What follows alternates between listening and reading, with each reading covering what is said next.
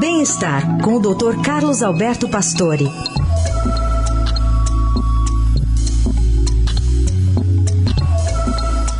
Doutor Pastore, bom dia. Bom dia, Heisen. Bom dia, ouvintes.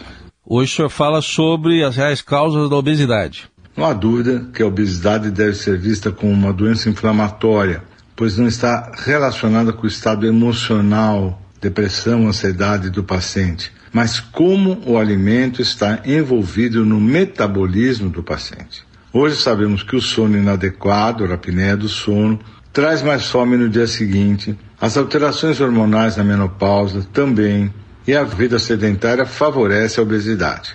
Dessa forma, o processo inflamatório traz mais doença cardiocirculatória, principalmente na menopausa. Os novos tratamentos com a liraglutida, inicialmente que era o Saxenda, e agora com a semaglutida, que é o Ozempic, trouxe uma resposta rápida com resultados interessantes, 15% de redução de gordura, que estimula os pacientes, pois o emagrecer melhora a autoestima. A adesão a essas medicações foi muito boa, os efeitos colaterais podem ser controlados pelos especialistas e lembrar que a obesidade foi reconhecida como doença em 2013. Um pouco tarde, mas ainda em condições de muito enfrentamento. Dica de hoje do, do Dr. Carlos Roberto Pastor e volta na segunda ao Jornal Eldorado. Até segunda.